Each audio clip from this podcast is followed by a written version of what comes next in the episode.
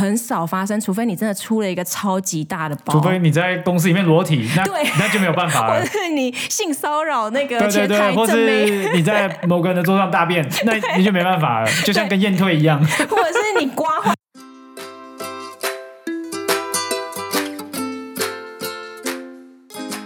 大家好，我是 Luke，我是九安，欢迎来到你想怎样的第十二集。前面几周我们已经插科打诨，讲一些比较日常旅游轻松的话题，大概有四五集的有吧。差不多差不多。所以今天呢，因为已经开学了，而且很多人开始回到工作岗位啊，虽然我们都还是在 work from home 啦，嘿，我觉得可以开始来聊一些比较正经跟工作相关的话题，可以来跟大家分享一下我们自己在职场菜鸟时期有什么很菜逼吧、很蠢的一些事情。然后关于荷兰职场的办公室气氛呢，我们之前已经有做过一集，那是在呃开会开到天荒地老的工作方式那一集，我们有特别提到办公室的气氛，还有我们自己的观察。那这一集主要呢，我们就来谈谈，就是对我关于我们自己曾经做过一些事情，还有我们学到了哪些事。所以说到之前犯过的错呢，首先你想要检讨是哪一个点？很蛮容易呃想到的第一个点就是会把力气花在一些不重要的事情上面。当 project 给你丢到你身上的时候，你会觉得好像要什么都要接，什么都要做，有一种所谓的想要来冲一发、冲一波把它做出来。我觉得很多时候会变成说，你成为一个多头马车，你没有所谓的真正的一个主轴，把你真的想要实行的东西做出来。即便说好你做完了。你看所有的成果，其实整个 quality 没有到很高，然后重点是这些 output，其他人或者其他同事也没有办法很简单的去承接，会导致说你会真的没有所谓的成果，而且你因为这样子，你的成长速度其实会变得很慢，而且最重要的是你心情会觉得很不爽，怎么没有达到你心目中你所要想要的效果？因为自己求好心切，然后没有客观的去。衡量自己当时候的能力跟所接到的 project scope，那时候我很想要去表现，很想要去达成什么样呃目标，觉得那时候真的是没有办法看清，还蛮可惜的。嗯，所以就是比较像是完整性，对不对？就是专注在一个 project 上，然后你可能完整的某个面每一个面向都有顾虑到，然后学到东西这样。而且我觉得光那个小东西当做出来，在菜鸟时期做出来的时候，你会你会 claim 那个 ownership。嗯，那个 ownership 会变成你之后的 trademark，所以大家在公司里面看到你说，哦，你这个新人，你哦，你就是把那个专案做出来的人，那个小东西做出来，even 是那个小小的 feature 做出来的人，你会变成有这样子的 trademark 在身上，那你已经无形间，你已经在 create 你的 credibility，对，而不是所谓的我什么都想做，但是 quality 不高的话，那你就什么都不是。对，了解。所以大家可能对你的印象，其实以菜鸟时期也蛮重要。你想要建立一个什么样子的？形象，然后你自己本身有没有学到东西？那你自己有什么不好的经验吗？没有，我觉得以要你提到说，就是把力气花在重点的地方，就是让我想到，就菜鸟时期就做一件蛮有趣的事情，自己回去看都觉得实在太蠢了。就是因为也是好不容易得到第一份工作嘛，然后就很想要努力展现自己是很认真啊，然后上班很专心这样。所以呢，就是比如说。明明不是一个很重要的 meeting，它可能只是一个例行的会议，它里面并没有说我今天要决策什么。然后呢，那时候就很想要展现出专业好学生的态度呢。光是那个会议记录就写七八页，你不要逼逼死人好不好？只是一个随便一个聊天，你就要打什么 会议记录？因为逐字稿，然后但其实是不是一个很重要的会议？然后我自己后来回去想说说，Hello，你是时间很多是不是？而且是怎样，时间很多不用做其他事情是不是？对。想说，虽然这样子也是有能见度啦，但是这到底是在干嘛？我觉得这是一个不好的，算是一个蛮吹力不讨好的能见度。我觉得一开始就已经被定位为小秘书了，这好像不是我想要的能见度。对，所以后来就会觉得说。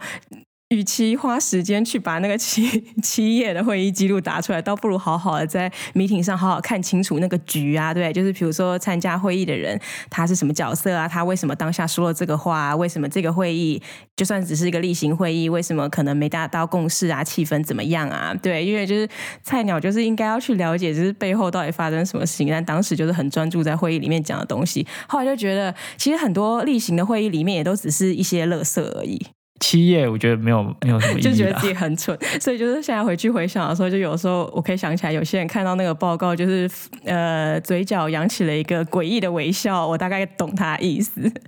就是菜菜，你这个小菜菜，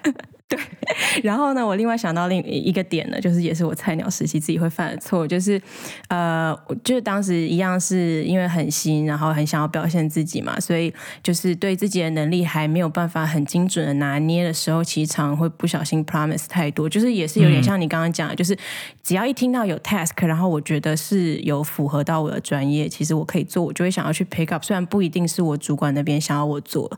所以有可能 promise 太多，但同时呢，呃，后来可能在做的时候，发现自己其实没办法负荷。可是，一方面又觉得说不行，我要建立一个呃守信用的形象嘛，所以就会变成说，我不想要去回去跟别人说我做不到，我想要硬着头皮做，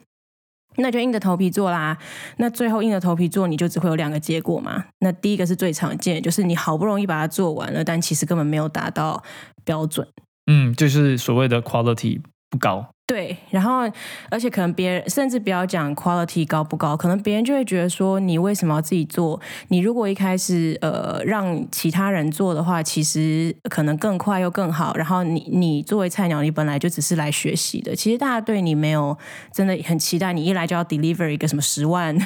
欧元的案子。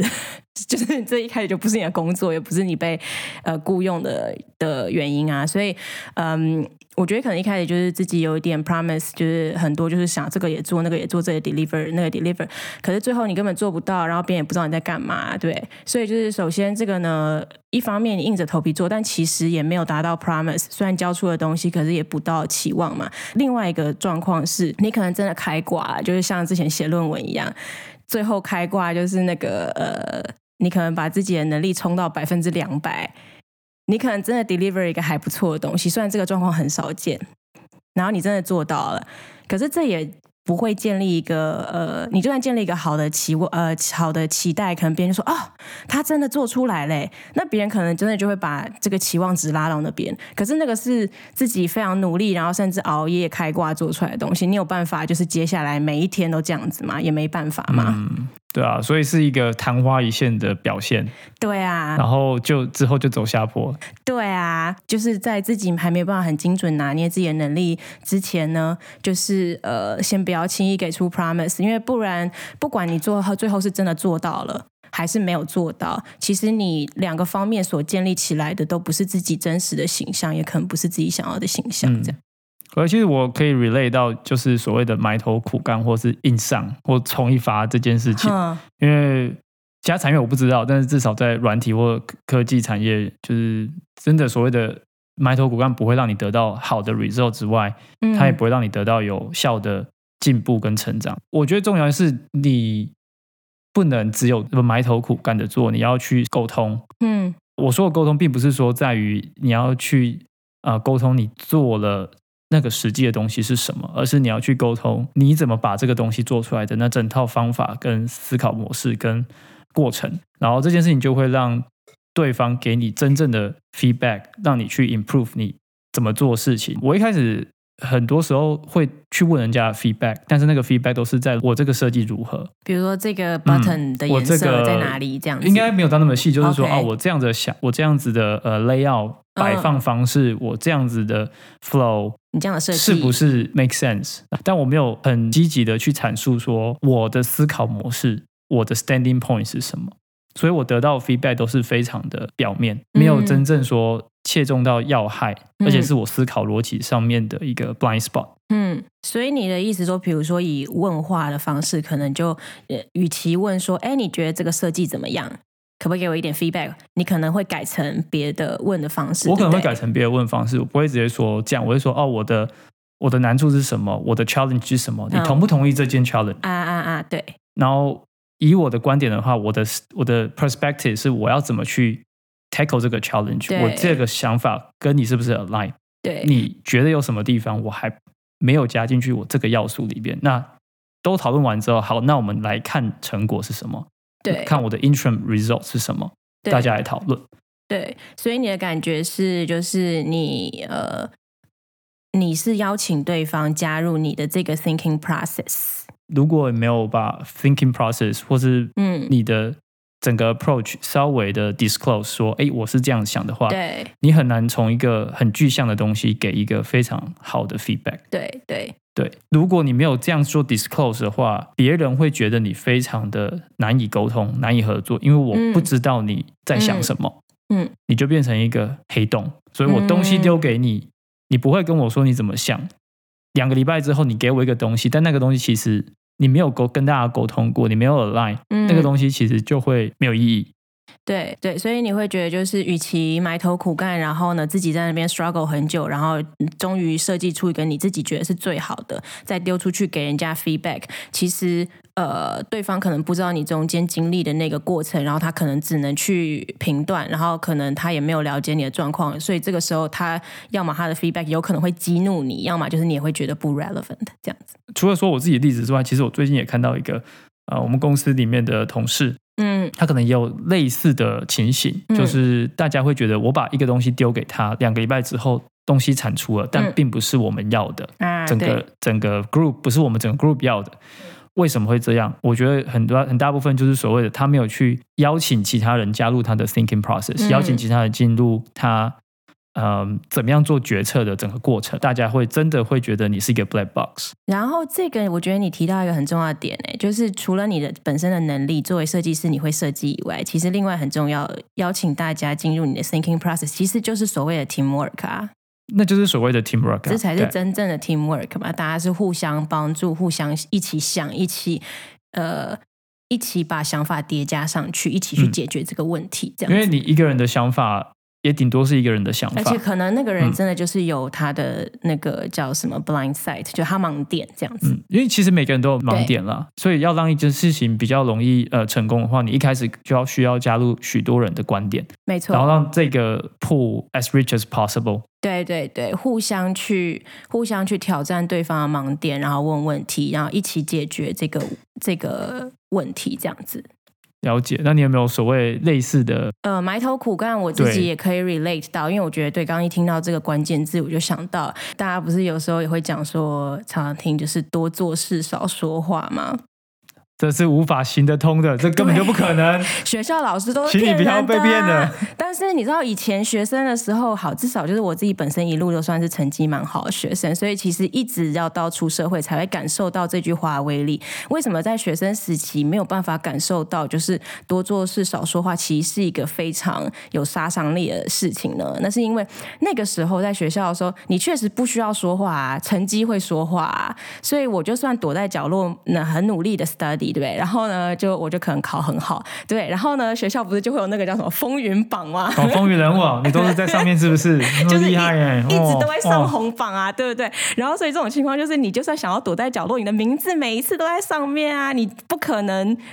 低调啊，你不可能不被发现，所以这就等于说我我自己不用为我自己说话，我的名字永远都在上面啊，我只要认真念书就好了。但是后来就是出社会，你就知道说就就不会有这么一回事啊。对啊，印象中很多人会觉得啊，他怎么一直在讲自己做了什么，但他做的没那么多，为什么他有点碰轰？可我觉得你用另外角度来讲，这样子才有办法拿到 visibility，这样才有办法让其他人知道你在做什么。因为没有所谓的打成绩，没有所谓的每个月把你的成绩单拿出来，然后贴在布告栏上说：“哎，某某某，你今天做的很好。”没这个东西啊，所以你、你。你要，如果你真的要拿到所谓的 visibility，那某种程度上你要做你自己的 marketing，在公司里面。对对，然后所以没错，所以我觉得像你说的，就是在学生时代，我根本不用为我自己做 marketing 啊，因为成绩说出来之后呢，不只是大家知道你的名字以外呢，老师也注意到你成绩很好，所以比如说有什么演讲比赛啊，有什么比赛、啊，其实所有的机会都会汇集到成绩好的学生身上，所以他其实不用特别 marketing 自己啊，就至少我的状况是我不用特别 marketing 我自己，所有的比赛机会啊，申请任何东西啊，参加研讨啊，什么那些机会，老师首先一定会问我嘛，嗯，但是对啊，但是就是跟刚刚讲一样，就是回到呃工作上的时候，你如果不自己 marketing 嗯，自己的话，不去，就是你也不一定要碰轰嘛，对，但至少就是好，我做到一百分我就说一百分，我干嘛要说八十分，甚至我不说话。嗯。你如果做到一百分，你没有特别讲，别人也不到一百分，就像你讲，根本不会有一个什么杰出呃杰出员工员工。杰出员工是另外一个另外一个评比方式啊，绝对不会是因为今天我把事情做完，我就变杰出员工嘛，对对？不可能啊。所以就是还是要能够自己自己做了多少事情，要让主管知道，要让周围的人知道。所以对，就是对于埋埋头苦干这件事情，我觉得对，就很想要呼那个自己菜鸟时期自己一巴掌这样。可是我觉得，就是像你讲的，以前在读书的时候，老师会直接把你调去做一些他觉得有重要的事情，嗯因为你的成绩比较好，因为你的 visibility，因为你成绩好，所以 visibility 比较高。对啊，那你其实根本不用跟老师做如何的沟通，你就会拿到那些东西。可是我觉得在工作上的话，应该是另外一件事情吧。嗯，那你自己的话，觉得跟主管的沟通有什么样的改进的方式，或者你觉得其实有学到任何东西吗？对，就是没错，就是所以就像我刚刚讲，呼完巴掌以后，到底学到了什么东西？什么东西是最重要的呢？对，就是你要建立一个，至少我自己后来发现，怎么 marketing，你也不可能就突然做完一件事情，然后就敲所有人的那个办公室门，说我做完这件事，不可能嘛？你一定平常就要跟他们有良好的关系，然后你才能够很自然的，对不对？就是一封简讯就过去说，哎，我刚刚做完什么？但是平常你要有有一个好的沟通模式嘛。先讲我的直属主管好了，我自己的直属主管他并没有身兼其他的任务，因为我知道在别的公司组织架构，有可能你的主管同时也是 project manager，那他其实就有两个角色，一个是带人，呃。做评鉴，帮你升迁，然后给你训练之类。那同时他又要能够呃 deliver 一个专案，但我的主管不是这样，我主管真的就是 focus 在就是带人，确保你是一个好的人，他能够把你 assign 到每一个 project 上。如果有人来跟他要求的话，那我跟他之间的沟通就变得很重要，因为我的主管他就不在专案里面嘛，所以他一定要知道我在专案中的表现，我一定要定期跟他汇报。嗯哼，但我又同时不需要讲的很细节，因为他不需要知道真的非常细节，因为他又不是负责呃那个专案的人，但是他要知道我的状况是什么，所以我会每一个礼拜都会跟他汇报。那呃汇报的内容当然主要就是呃我做了哪些事情啊，然后呃我有没有遇到什么问题？那这个问题到底是由他要去处理，还是是其实那个专案经理或是产品经理要处理？那当然工作了一段时间之后，就当自己不再是菜鸟的时候，已经可以慢慢的自己就能够判断出来啦，就是这个问题该由谁去去解决。那像你现在主管，他会帮你分配说，哦，你的小时数现在是在这个 project 上，另外一个小时数在那个 project 上，还是其实这是由你主动去做分配？对，所以我觉得一开始可能跟主管不是很熟的时候，也是要跟他讨论说，他对自己的期望是我要有能力自己先去处理好之后再汇报给他，还是由他先做 intake，他自己分配好之后，我就只要接受就好。跟我现在主管的合作态度是，因为我跟他已经合作一段时间，他之前是我的同事，哦，对他之前是我直属的同事，然后他是跟我一样的角色，就是我们是负责被 assign 到不同的 project 上，所以其实我们原本就很熟的情况下呢，呃。呃，他知道我有能力可以分配我自己的工作状态，所以我们我们的合作方式就是，如果有新的专案进来的话，其实他会让我自己去做 intake，然后我自己衡量说我可以怎么样呃分配我的时间。那我当然要跟他讨论，但是那如果我自己分配不来，就比如说我就很不确定说新来的这个案子 priority 怎么样，对不对？嗯然后可能我的 workload 我觉得有可能会超乎预期的时候，我一定会跟他汇报。那这永远都会在 weekly 的的汇对对对汇报里面。那所以这汇报里面就是除了呃我的状况、我的问题以外，我如果有特别需要他去帮我瞧事情，我一定会特别讲出来。那如果那周刚好没什么是他需要瞧的，那就只是简单的把现在的状况汇报。嗯讲一讲而已。对对，那因为万一下一周说不定就出突然出现一个他需要去瞧的状况，那至少他一直以来每一周都有汇报，他就知道来龙去脉嘛，我就不需要遇到问题他要去瞧的时候，我还要特地把所有的事情讲讲过一遍。可是这是当你的主管是你的前同事，然后知道你的能力，所以他可以放心的说，我第一个 intake 交给你。对可是当你的主管是不知道你的实际的啊、hard skill 的能力，嗯但他需要 manage 你，然后你需要跟他做汇报，那这这如果是这样的情形的话，你会用怎么样的方式？是因为我在这个主管之前的前两个主管都不是我这个专业的嘛，所以就是我有感受到，呃，他们可能不不一定完全知道我的难处，所以这时候我能够做到的事情就是，与其就是非常努力的想要陈述所有的细节，其实他不一定会懂，直接最简单的，很直接的跟他说我需要你帮我做什么。然后呢，因为通常他们这种在负责桥资源的这些主管，他们其实对于所谓的 politics 办种办公室政治啊，然后所有的呃专案的 priority，他们其实是很有敏感度的。对，他不需要知道真的细节，但是你只要告诉他整个架构，比如说，就我跟他说，我现在来了一个案子，我没办法处理，可是他是从谁那里来的？我的预感是，可能这个东西还没有真的得到 high level 的 management 的的那个同意，嗯，所以我我我怀疑这个案子是不是真的会执行什么？那我只要一点出来，他马上就知道他该做什么事情。了解，对，其实跟我情形现在是有点像，因为我的 line manager 其实本身并不是设计出身的，嗯。呃，他是其实是某一个 product 的 PM，嗯，然后他也是 manage 我，呃，再就是呢，他很有趣的事情，我的 resources 是分配在他底下，但是我所谓的我的 reporting line 啦是在他底下，但是我真正做事情其实分在两个 project 里面，所以我要同时间做他的 project，也要同时间做他我的主管的同事的 project，嗯嗯嗯，所以我其实在一个还蛮 tricky 的。呃，环境下就是这样子，已经大概快两年。然后之前在前一个公司也是，我 reporting 的 manager 也不是设计师，也是也是跟其实跟专案没有任何关系。只是这一次比较现在比较 tricky 是我的 manager 也在专案里面。嗯嗯嗯。其实真的很很看我在 report 的时候，当下我要跟他讨论什么。嗯。因为我不管讲什么，有有呃很大时候因为 sending wrong message。什么叫 sending wrong message？意思就是你可能在不对的时候讲出了太细节的。东西，然后是他不在意，他也不 care，他也知道，他不需要知道，他也不会因为你这个 detail 的 message 会帮他做出好的决策。啊啊，对。所以你要非常知道说你现在 position 的位置在哪里，你要 send 给他哪样的 signal，哪样的 message，让他有办法帮助你做你想要做的 decision。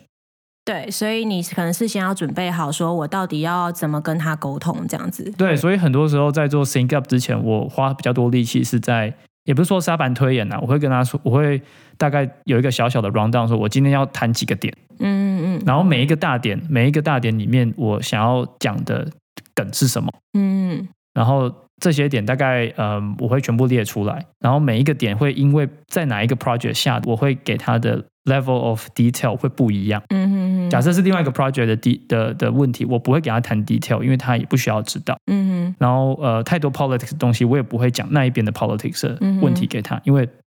可能会 affect 到他另外他自己 product decision，在他自己 product unit 里面的 decision。对。所以我不能做这件事情。嗯。然后很很奇妙，就是因为呃，我现在 position 还有点 tricky。对。其实我的 manager 本身也知道，嗯，所以他也很不会去 push 我去。要太多其他方面的资讯，他也不会想要特别的 actively 去问我另外一个 product unit 到底发生什么事情。所以就是，就是回到你刚刚说的，就是他自己也知道他自己在扮演两个角色，一个是你的直属长官的角色，另外一个是他有他自己的专案，但现在你跟他汇报的可能不不属于他的专案，那他现在其实就只有扮演你的。直属主管的角色，这样对，所以当每次要转换到某个角色的时候，我就会非常开宗明义说：“哦，我们现在来谈哪一个案什么什么什么。”对，然后我们就会 switch 到那个 mode。讲完之后，快要到尾声，我说：“好，那我们再来谈什么什么什么。”所以其实总共有三个啦。第一个是我把它当做我的 line。Exactly, line manager。我跟他讲 personal personal growth training, etc. etc. 对对对。另外一个就是我是他这个专案的设计师。对。我跟他讲现在发生了什么事情，讲 process，讲怎么 improve。对。再来是我跟他报告说另外一个专案的进度，而不是 detail，而是说那边的更 high level 的 strategy，我知道的是什么，这样的 strategy 跟他的 strategy 有没有 align？呃，我我刚刚在想象，就是我如果是。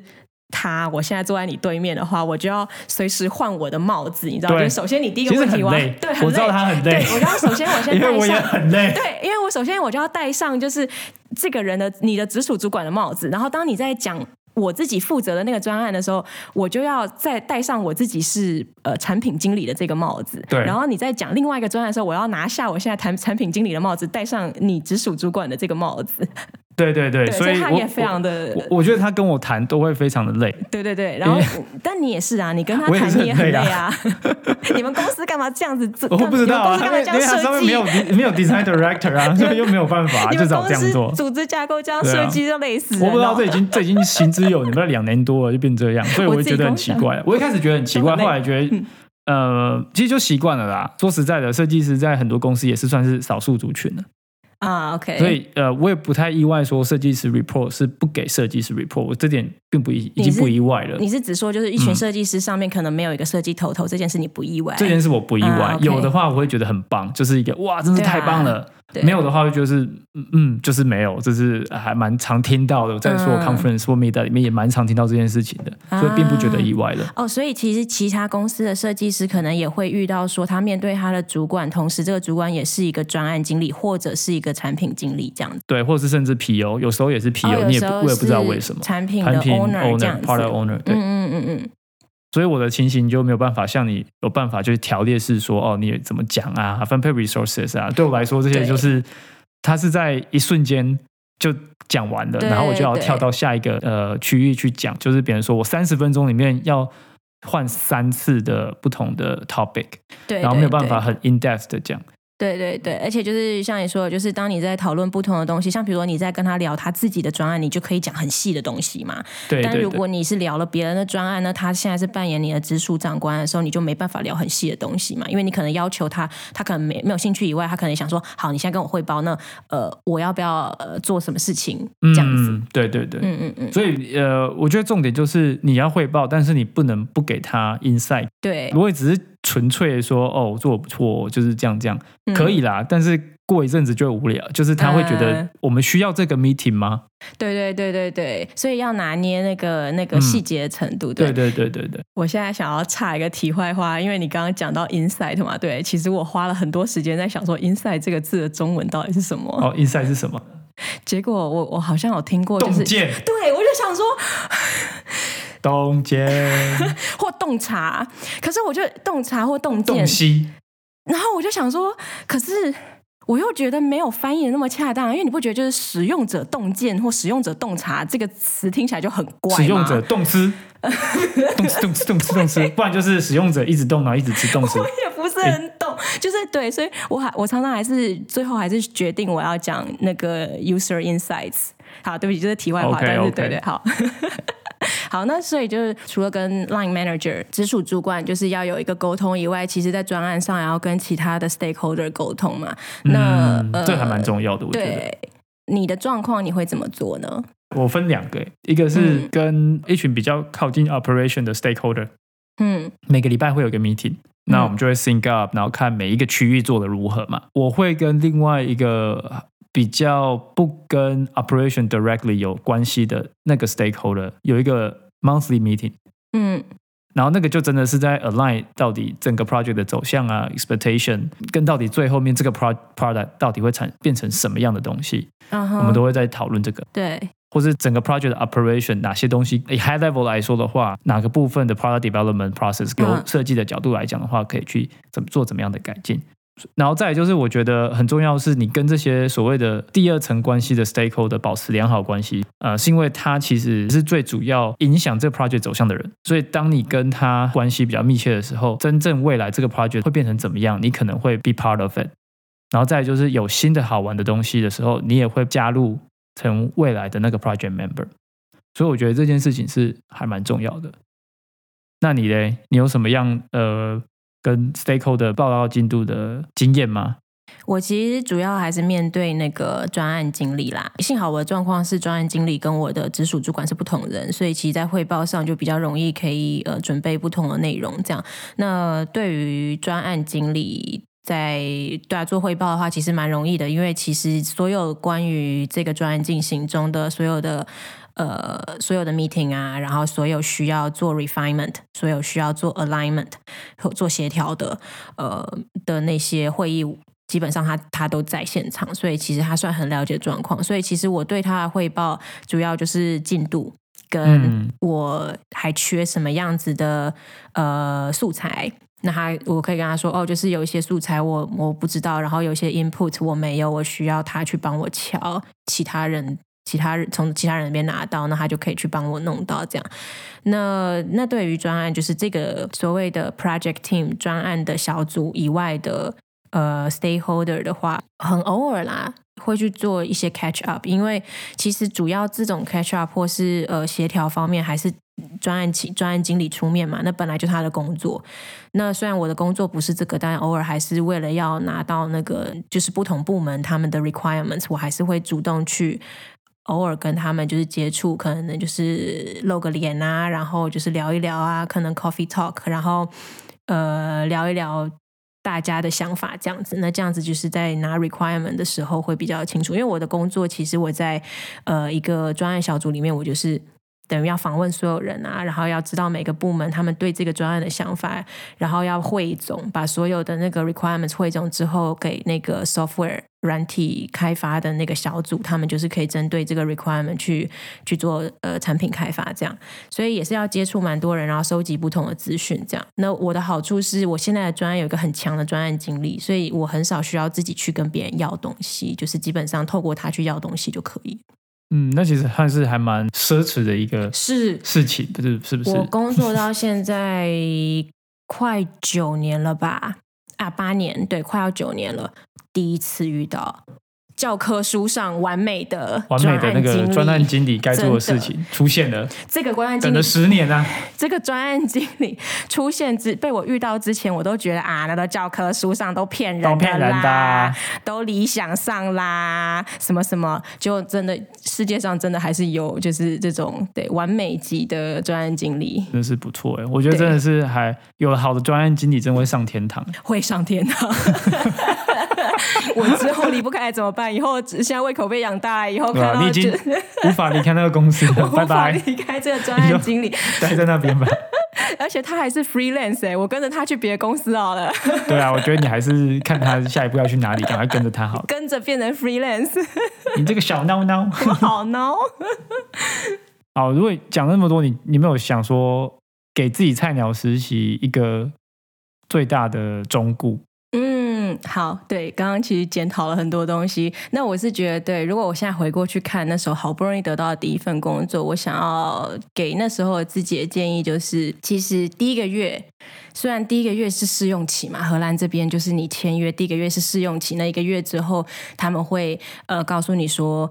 你要不要走嘛？因为他，你万一他们真的觉得你不适合的话，他们会要你走嘛。虽然这不常见，可是因为你看到那个试用期，就会觉得很想要第一个月好好表现，确保你可以留下来。可是，没错，是哈，也会这样觉得，会这样觉得。对，所以我就我就会觉得说，但是我现在后来回去看，其实第一个月就不让菜鸟留下来。很少发生，除非你真的出了一个超级大的包，除非你在公司里面裸体，那 那就没有办法了。或是你性骚扰那个前台或是你在某个人的桌上大便，那你就没办法了，就像跟验退一样。或者是你刮坏 CEO 车这种很北蓝不可能发生的事情之类的 之类的。对，所以基本上你只要不出任何大包，就算你没有 deliver 任何东西，其实基本上你是不会被呃他不会要你走的。所以我后来就是想，我想要给的忠固，当然就是第一个月真的是不用急着表现，其实只要把当时被交付的东西好好做好就可以。那那时候重点是什么呢？是要去见很多的人，你要认识很多人，因为这是为未来你有可能会合作状况铺路。所以你可能就是从你你的主管那边，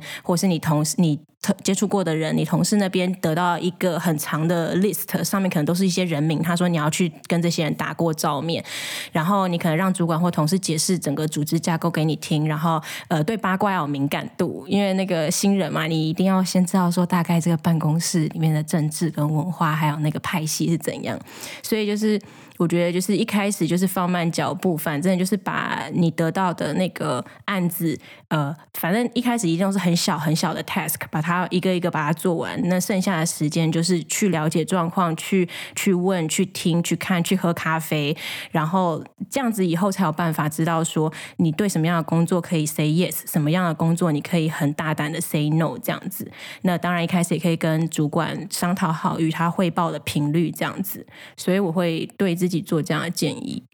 嗯，感觉还蛮就是很实用的小建议。嗯，对。然后我的话，我会给当时候的自己一个 guiding principle。嗯，呃，我觉得重点就是在那段时间定定成长的目标跟方向。嗯哼。然后那个成长的目标跟方向需要跟你的主管去讨论啊，然后去说好，那我想要的方向跟公司跟你想的方向是不是一样的？我们怎么去 align？当那东西做好之后，就把它当做是你。唯一的 focus，不要再去想其他，你想要达成什么样，那些可能都是对你对你的成长没有帮助的。你就只针对在这个 focus 上面去做 breakdown，说好，那每个礼拜、每个月、每季我要达成什么？其实小小的东西都有可能是一个呃 milestone，你把它设定好，拿这个去做所谓的我就是这个东西的 ownership，我就有这个 trademark，然后大家就开始 acknowledge 说，哦，你这个菜鸟其实有开始知道在这个公司里面怎么 navigate。当然，我是很同意说你刚刚讲那些哦，你要去 small talk，你要去 network，你要去呃跟你主管设定呃汇报的呃周期，这些其实都很很重要。那我我给我自己是比较想要所谓的哦，我该怎么在这一段时间里面找到自己的定位？对，就是你在这个公司自己的目标会是什么？同时间也要开始设定这样的一个目标，因为就是这件事情达到的话，你就可以避免你变成 black box。变成一个呃 黑黑洞，大家不知道你在干嘛，然后你就会比较不会埋头苦干做一些没有意义的事情。没错，没错。然后同时间你又可以呃 saving your energy。对，好，我觉得我们可以来做收尾了。今天聊了蛮多的东西，这样子，在自己工作蛮长一段时间之后，回顾看自己菜鸟时期犯的一些错，还有在职场待人接物上一些错误，这样子。